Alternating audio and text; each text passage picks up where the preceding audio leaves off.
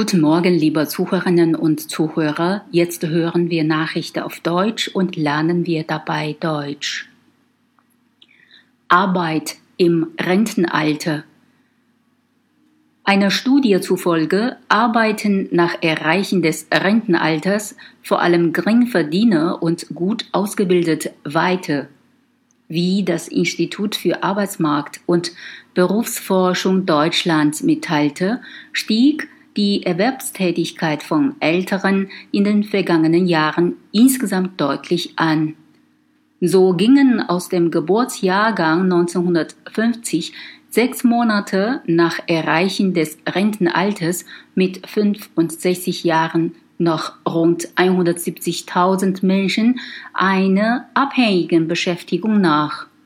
Rund doppelt so viele wie aus dem Jahrgang 1945.